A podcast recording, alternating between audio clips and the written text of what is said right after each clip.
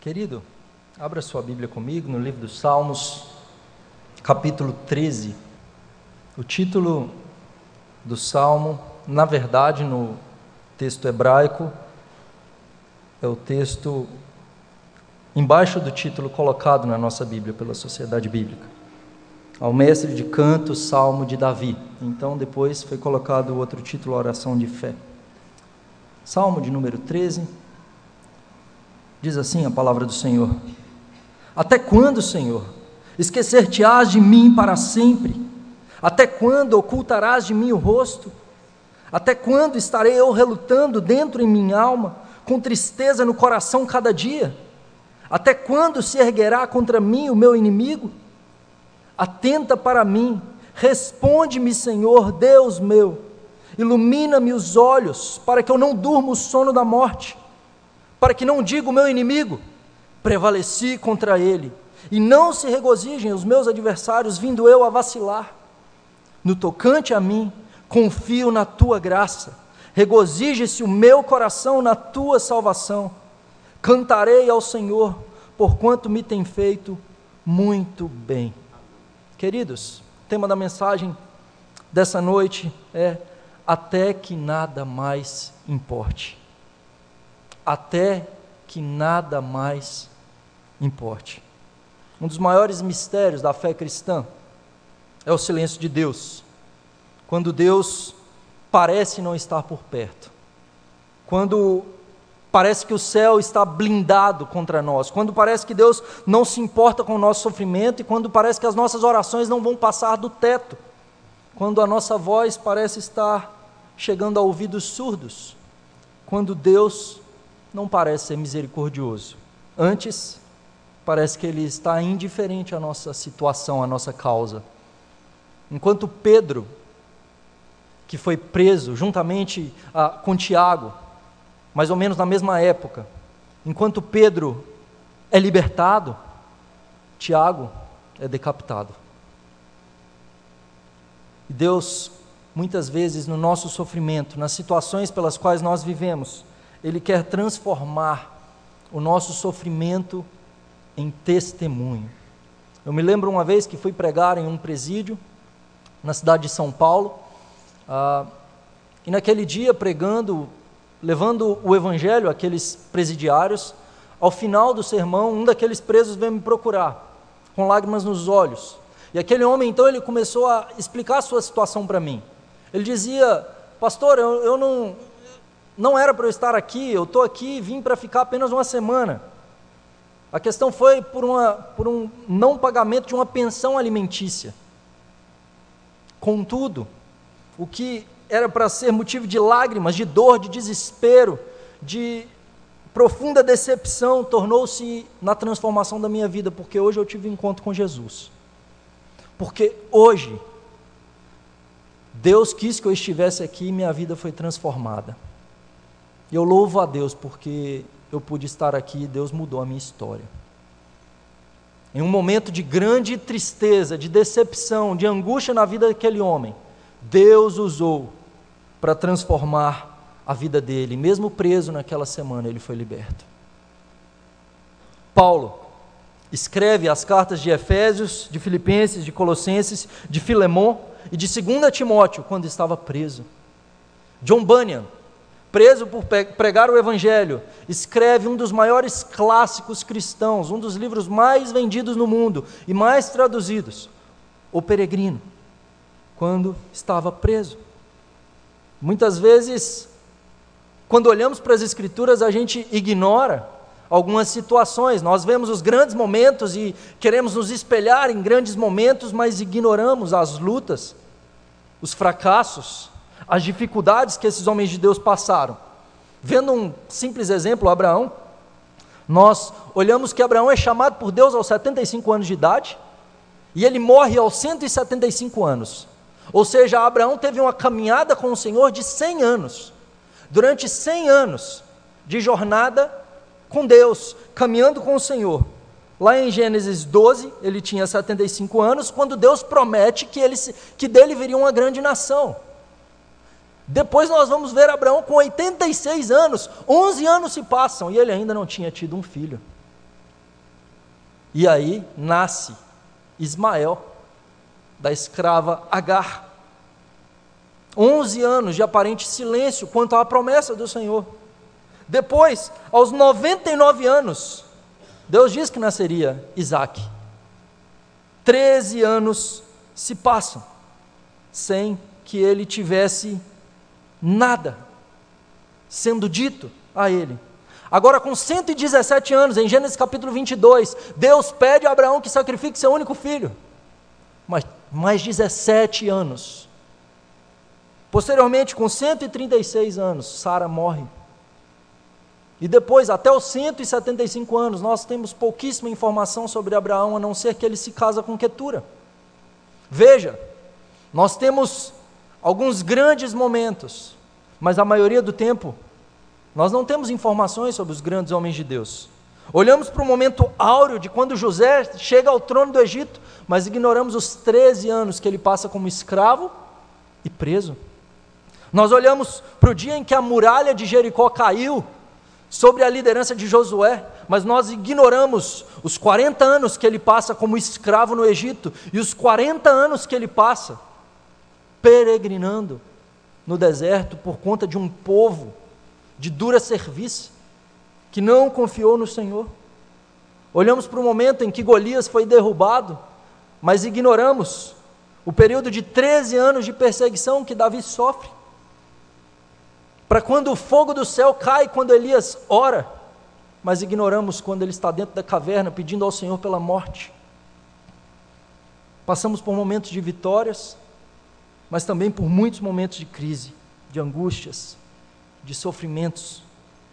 É certo, queridos, que vamos passar por aflições. É certo que sofreremos. A questão é como devemos passar por essas aflições. Quando olhamos para o Salmo de número 13, é um salmo de lamento escrito por Davi, e ele está em grande angústia. O seu inimigo aparentemente está prevalecendo contra ele. Nós não sabemos se é Saul, não, não sabemos se é Absalão, seu filho, ou mesmo um pecado.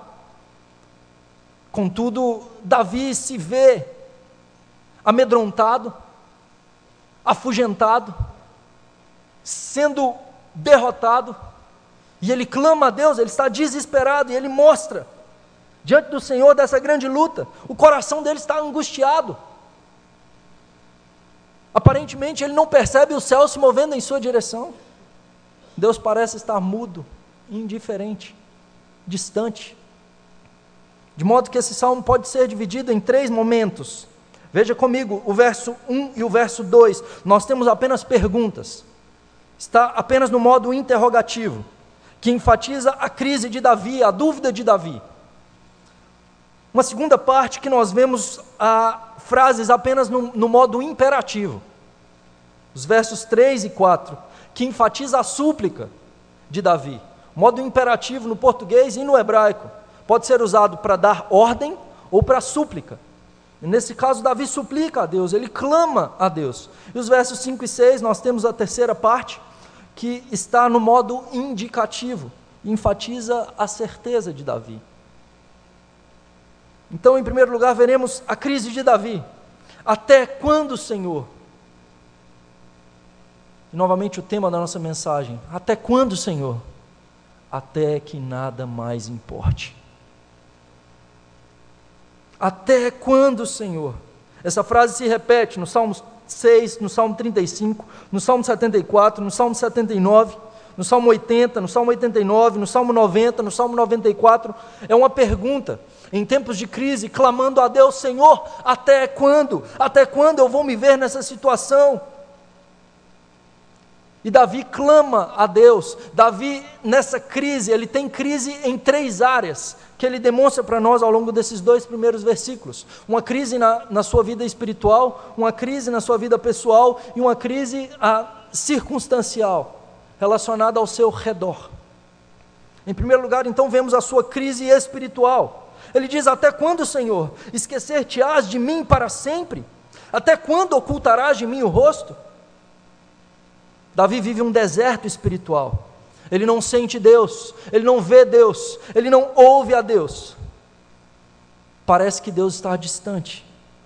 apático, indiferente, que havia se esquecido dele. A palavra hebraica utilizada aqui por Davi, até quando, literalmente significa até onde. Davi tem um questionamento, tanto quanto ao tempo quanto ao espaço. Até onde eu serei atingido, Senhor? Até onde o inimigo prevalecerá contra mim? O Senhor vai se esquecer de mim para sempre? Até quando? E ele se dirige a Yahvé. Senhor, tudo em letra maiúscula, lembra aí? Quando temos Senhor, tudo em letra maiúscula, é o nome de Deus, Yahvé. E ele se dirige ao Deus pactual, ao Deus de Abraão, de Isaac e de Jacó, aquele que se apresenta aos patriarcas, aquele que havia chamado um povo para se relacionar com ele, para abençoar esse povo. Mas Davi questiona, porque ele não vê essa bênção sobre sua vida. Ele diz: Senhor, eu tenho sido fiel, Senhor, eu tenho andado nos teus caminhos, mas até quando essa situação se tornará em bênção? Até quando, Senhor? Esquecer-te-ás de mim para sempre? Davi pensa que Deus estava ignorando, e mais do que isso, essa palavra esquecer-te-ás significa não apenas ignorar, como deixar de cuidar, ser negligente. Ele está dizendo: Senhor, o Senhor está sendo negligente para comigo. Até quando ocultarás de mim o rosto? O Senhor está se escondendo de mim. E mais, o Senhor não está se permitindo ser encontrado por mim.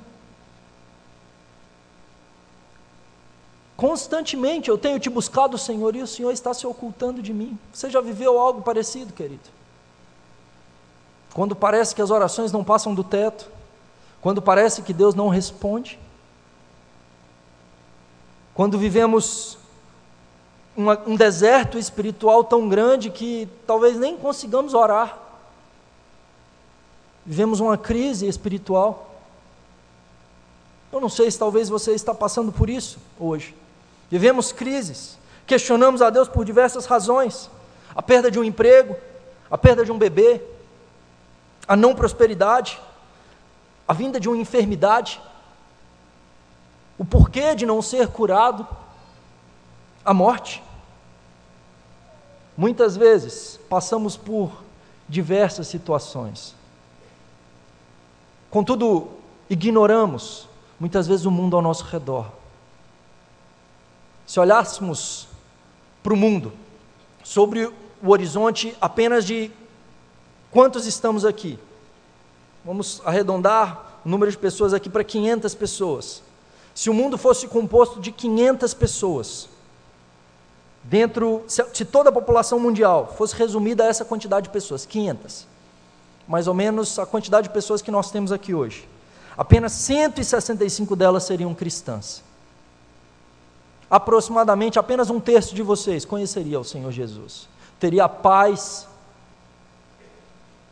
do sangue de Cristo derramado por você e de saber que, que Deus o ama e te salvou dos seus pecados. Os outros dois terços estaria caminhando a passos largos para o inferno, em desespero. 70 pessoas aqui seriam analfabetas sequer conseguiriam ler as suas Bíblias juntamente comigo aqui no Salmo 13. Somente 110 pessoas aqui teriam um computador. 115 pessoas aqui não teriam onde dormir nessa noite.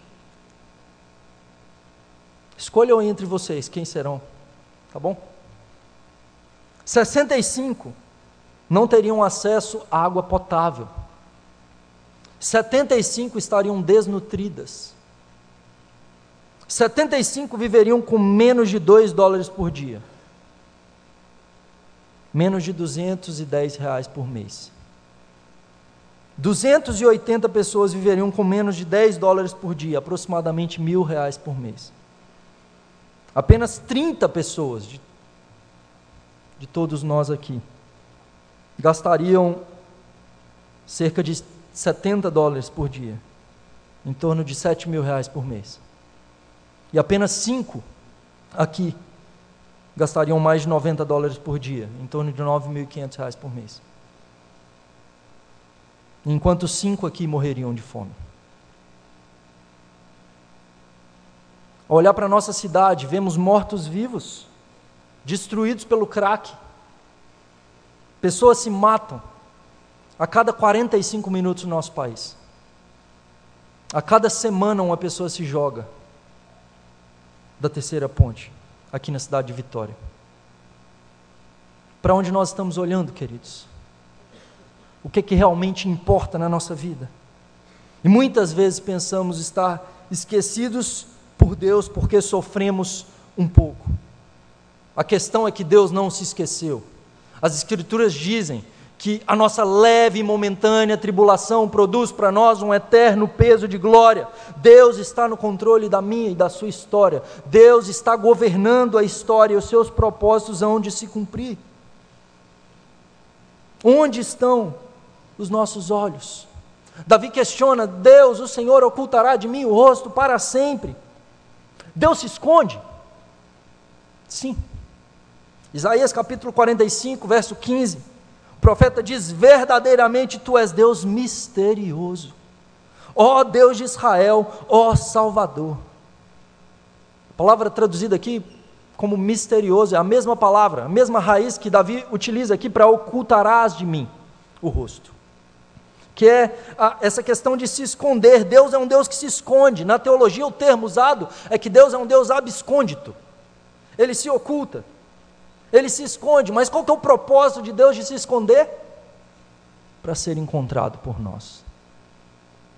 Eu tenho um filhinho de um ano e cinco meses, boa parte de vocês já o conhece, o Davi, e uma das brincadeiras que eu mais gosto de fazer com ele é de pique-esconde. E aí ele fica na sala, e aí eu vou correndo para o quarto, e me escondo, e dou um grito, e ele vai correndo para poder me encontrar. E aí eu me escondo atrás da porta, mas em um lugar muito fácil para ele poder me achar. Porque no auge do seu ano e cinco meses, se eu me esconder num lugar muito difícil, ele vai desistir. Quando eu era pequeno, eu me escondia nos lugares mais difíceis. Eu gostava de brincar. E aí, se eu pudesse ficar lá, eu ficaria lá até o fim do dia para não ser achado. Mas com Davi é diferente. Eu me escondo em um lugar que eu fico fácil de ser achado, porque o melhor momento é quando ele me encontra e ele dá aquela gargalhada gostosa. E eu o abraço. Naquele momento, é o melhor momento da brincadeira. Deus se esconde, querido. Deus se esconde, mas Ele deseja ser encontrado por você. Por isso Ele permite muitas vezes que nós soframos, para que nós o busquemos para que nós nos acheguemos a Ele. É isso que acontece no exílio. O povo de Israel se esquece do Senhor e Deus permite que eles vão para a Babilônia para que lá eles pudessem buscar a face do Deus Todo-Poderoso. Jeremias capítulo 29. O profeta nos diz isso. Eu é que sei que pensamentos que eu tenho a respeito de vocês, pensamentos de paz e não de mal, para vos dar o fim que desejais. Então, quando vocês estiverem lá na Babilônia, vocês vão me buscar, vocês vão me procurar, vocês vão me invocar e vocês vão me encontrar quando vocês me buscarem de todo o coração de vocês. Deus quer ser encontrado pelo seu povo, Deus quer ser encontrado por nós. Davi continua e ele tem uma crise pessoal. Até quando estarei eu relutando dentro em minha alma, com tristeza no coração cada dia? Em relação a si mesmo, ele diz: Eu estou com, com minha alma abatida, com tristeza no coração todos os dias. Relutando, a palavra que ele usa aqui é uma revolta, há uma rebelião dentro de mim, que me leva à tristeza, que me leva à lamentação, essa revolta interior no coração de Davi leva à tristeza, uma não compreensão dos propósitos de Deus, uma não compreensão dos desígnios do eterno, nos leva à angústia, à revolta, à tristeza. Quando perdemos um emprego e não sabemos como vai ser, quando a enfermidade vem, quando o luto nos assola e o chão desaparece debaixo dos nossos pés, nosso coração se desespera. E nesse momento de crise nós questionamos a Deus: até quando, Senhor? Até quando? Davi continua na crise circunstancial, ele diz: Até quando se erguerá contra mim o meu inimigo? Ele lamenta em relação aos outros, as circunstâncias ao seu redor, até quando iria essa opressão do inimigo? Não sabemos se esse inimigo é Saul, se é Absalão, se é o seu próprio pecado. Quando vemos a corrupção se alastrar ao nosso redor e nós estamos sofrendo por fazer o bem. Quando precisamos de uma ajuda que nunca vem. Quando nós, angustiados, depositamos a nossa confiança em alguém que nos trai profundamente. Até quando, Senhor? Até quando? Então, Davi, depois de questionar a Deus, ele passa a suplicar ao Senhor. No verso 3, então, nós temos a súplica de Davi: Atenta para mim, Senhor, responde-me, Deus meu, ilumina, ilumina-me os olhos para que eu não durma o sono da morte, para que não diga o meu inimigo prevaleci contra ele, não se regozijem os meus adversários vindo eu a vacilar. Novamente, Davi, que tem uma crise espiritual, pessoal e circunstancial, agora ele clama a Deus pelas áreas espiritual, pessoal e circunstancial. Ele diz: Atenta para mim, responde-me, Senhor Deus meu, espiritual. Ele ora. Então, Davi se coloca de joelhos perante o Senhor, ele suplica a Deus, ele implora a Deus: Atenta, olha, contempla a minha situação, Senhor. Responde a minha súplica. Tu és o meu Deus. E ele diz: Yahvé, Deus pactual, o Deus que promete e cumpre, o Deus de bênçãos, o Deus que nos abençoa e que tem abençoado o, teu, o seu povo, que tirou o povo do Egito e o, o sustentou no deserto e continua sustentando. Deus, o Senhor é o meu Deus. Davi estava desesperado, mas ele sabia que Deus era o seu Deus. Ele não sente, ele não ouve, ele não vê, mas ele sabe que Deus está ali. Nos momentos de crise, queridos, é importante nos lembrarmos disso. Não devemos nos basear nos nossos sentimentos, não devemos nos basear nas circunstâncias ao nosso redor, mas na certeza de que Deus é o nosso Deus e Ele permanece sendo nosso Deus, Ele permanece sendo fiel, independentemente das circunstâncias. Ele ouve a oração dos seus filhos e Ele está presente, ainda que pareça ausente. Davi clama a Deus no, no âmbito pessoal, ele diz: Ilumina-me os olhos, para que eu não durma o sono da morte. Davi clama para que Deus faça brilhar os seus olhos novamente. Ele teme a morte, ele sabe que a sua vida está em perigo, e por isso ele clama a Deus.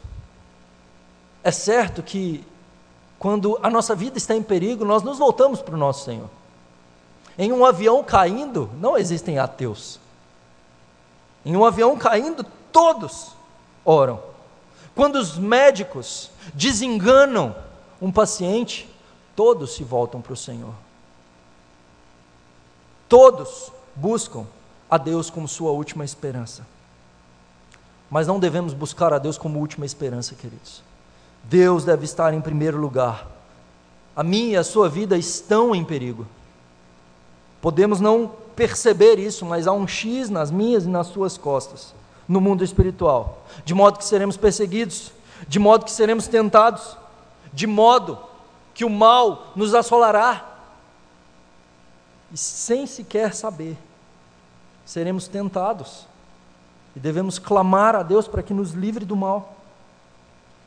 Davi ora pelas circunstâncias, pela questão circunstancial. Ele diz: Para que não diga o meu inimigo, prevaleci contra ele, e não se regozijem os meus adversários, vindo eu a vacilar.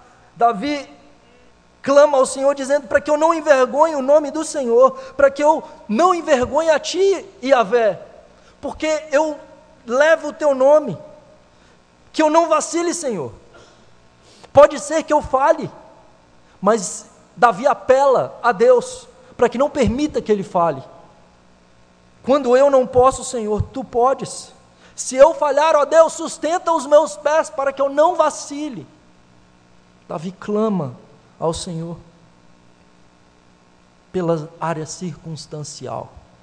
Então, em primeiro lugar, vemos a crise de Davi, espiritual. pessoal e circunstancial, e ele clama a Deus nessas mesmas áreas, pessoal, espiritual, pessoal e circunstancial. E agora nos versos 5 e 6, muda, muda a natureza das frases. Ele não mais questiona a certeza nos lábios de Davi. Ele não está mais no modo interrogativo ou na súplica no imperativo. Agora nós temos frases no indicativo, demonstrando a certeza de Davi, a confiança de Davi. Ele diz: Senhor, no tocante a mim, confio na tua graça. Regozije-se o meu coração na tua salvação. Cantarei ao Senhor, porquanto me tem feito muito bem. Davi faz apenas afirmações. E é uma mudança radical. Não parece ser a mesma pessoa. Aquela pessoa desesperada, questionando Deus, onde está o Senhor? O Senhor se esqueceu de mim, Deus, o Senhor está ocultando de mim o, o rosto. Deus, o meu coração está angustiado, está triste, desesperado. Agora, Davi, diferentemente dos momentos anteriores, ele demonstra certeza na área espiritual e pessoal, porque ao olhar para a graça do nosso Deus, as circunstâncias já não importam mais ele já não fala dos inimigos. Ele já não fala das circunstâncias. Pouco importa. Pouco importa. Eu olho para o meu Senhor, isso me basta, e por isso ele pode escrever: O Senhor me pastoreando, de nada eu tenho falta, porque ele me basta. Nada me faltará. Não porque ele tivesse tudo, mas porque ele tinha a presença de Deus e isso bastava. No espiritual, então, Davi demonstra a sua confiança em Deus, ele diz: No tocante a mim, confio na tua graça. Na crise, ele questiona, dizendo: Até quando, Senhor? O modo no hebraico é o imperfeito. O imperfeito é uma questão que é constante, é algo que, come, que começa e está em continuidade. Agora, ele muda esse modo. Agora ele utiliza o modo perfeito. Ele diz: Eu confio. E o perfeito é eu confio de uma vez por todas. Eu tenho uma confiança plena no Senhor. Eu estou seguro no meu Deus. Eu estou despreocupado. Davi muda completamente, ele sai da desconfiança para a confiança. O que é que mudou? As circunstâncias? Não. Davi deixou de olhar para as circunstâncias e ele olhou para a graça de Deus. Por isso ele pode escrever o Salmo 63, verso 3: Porque a tua graça é melhor do que a vida, os meus lábios te louvam. Salmo 63 ele escreve fugindo do seu filho Absalão, dizendo: Ó Deus, tu és o meu Deus forte, eu te busco ansiosamente, a minha alma anseia por ti como terra árida, exausta, sem água. Assim eu te contemplo no santuário, para ver a tua glória. E aí ele diz: Porque a tua graça é melhor do que a vida, os meus lábios te louvam. Davi olha para a graça do Senhor, ele olha para a salvação de Deus, ele diz: ah, regozije-se o meu coração na tua salvação. E no âmbito pessoal, então, Davi diz: regozije-se o meu coração na tua salvação. Ele diz que o seu coração se alegra diante da graça de Deus. Ele vê a salvação do Senhor e vê o seu coração alegre. Diante da sua crise, Davi vê seu coração desesperado, tristeza no coração cada dia. E agora, ele diz: Meu coração se alegra na salvação de Deus. Você sabe como que fala salvação em hebraico? Yeshua. Yeshua. Que é literalmente o nome do nosso Senhor. Jesus. Todas as vezes no Antigo Testamento que se fala em salvação, indiretamente, pela providência de Deus, o povo de Israel estava apontando para aquele que viria salvar aquele que viria salvar o povo dos seus pecados. E ele diz: O meu coração se alegra na salvação do Senhor, porque eu sei que o Senhor me salvará, eu sei que o Senhor me tem sustentado, eu sei que a tua graça é melhor do que a vida, e pouco me importa as situações ao meu redor. Então nós temos a consequência disso: cantarei ao Senhor por quanto me tem feito muito bem. Eu estou sendo perseguido, eu estou no meio da batalha, mas eu cantarei ao Senhor por quanto me tem feito muito bem. A consequência da confiança é o louvor a Deus. O fim de todas as coisas deve ser a glória de Deus. Somos chamados a glorificar o nosso Senhor em toda e qualquer circunstância, queridos. Davi fala do presente, confiando em Deus no futuro. Ele sabe que Deus é quem governa a sua vida. Não há mais dúvidas. Ele não questiona mais até quando. Nada mais importa. Até quando, Senhor? Até que nada mais importe. Davi percebe que tem a Deus. Davi percebe que o Senhor está com ele. O Deus abscôndito foi encontrado, queridos. A tristeza se transformou em alegria. A dúvida se transformou em certeza sem que as circunstâncias mudassem. As circunstâncias não são importantes. Nada mais importa, porque o que importa é a graça de Deus, o Deus que nos sustenta até o fim. Deus deseja ser encontrado por mim e por você, queridos. Passamos por situações difíceis, passaremos por dúvidas, passaremos por crises. É certo que teremos aflições, tem gente que gosta de caixinha de promessa. Tem uma promessa do Senhor Jesus para todo crente. Ele diz: No mundo tereis aflições. Essa é uma promessa. No mundo tereis aflições. Mas ele continua dizendo: Mas tem de bom ânimo. Eu venci o mundo. Ele não está dizendo que não passaremos por dificuldades, angústias. Passaremos. Teremos crises. Isso deve nos levar a clamar a Deus, a nos colocar de joelhos perante o Deus Todo-Poderoso. Isso deve nos levar a buscar a face do Deus eterno. Até que nada mais importe, até que a nossa confiança esteja única e exclusivamente no Senhor, no Deus Todo-Poderoso. Cristo veio e sofreu. Ele sofreu abandono, traição, ele foi açoitado, ele viu o pecado ao seu redor, ele viu a apostasia, ele viu o templo sendo usado para comércio, tudo ferindo o seu coração. Ele foi traído, açoitado, cuspiram nele, o pregaram numa cruz. No Getsemane, ele clama ao Senhor, e diz o texto bíblico que o seu suor era como gotas de sangue. Mas a sua oração é: Senhor, seja feita a tua vontade. Nada mais importa. Nada mais importava senão a cruz. Livro de Lucas, capítulo 9, nós vemos que o Senhor Jesus muda a feição do seu rosto, o seu semblante, como de alguém que está resolutamente decidido a ir para Jerusalém. O propósito de Jesus ao longo de dez capítulos no Evangelho de Lucas é ir a Jerusalém. Do capítulo 9 até o capítulo 19, Jesus está indo em direção a Jerusalém.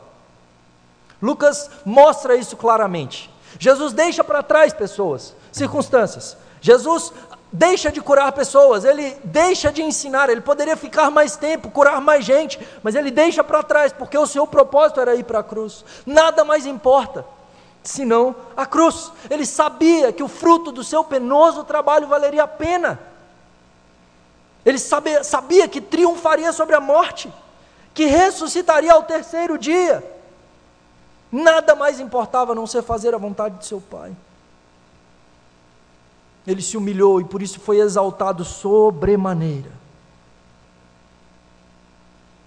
A graça de Deus é que levou Cristo até a cruz para que eu e você pudéssemos ser salvos. Ele sofreu toda essa situação. Deus meu, Deus meu, por que me desamparaste? ele sofre, ele entrega sua alma ao Pai, mas ele confia totalmente na vontade de Deus. Da mesma maneira, queridos, somos chamados a confiar em Deus. Eu não sei quais, quais circunstâncias você tem vivido. Talvez você está vivendo em um período de deserto espiritual e essa palavra é para você. Volte-se para o Senhor, Ele quer ser encontrado por você. Busque a face de Deus, querido. Volte-se para o Senhor, até que nada mais importe. Olhamos para coisas pequenas demais. Colocamos os nossos olhos em coisas pequenas demais. Coisas pequenas demais nos desanimam. Que o exemplo seja o nosso redentor que Ele seja imitado por nós.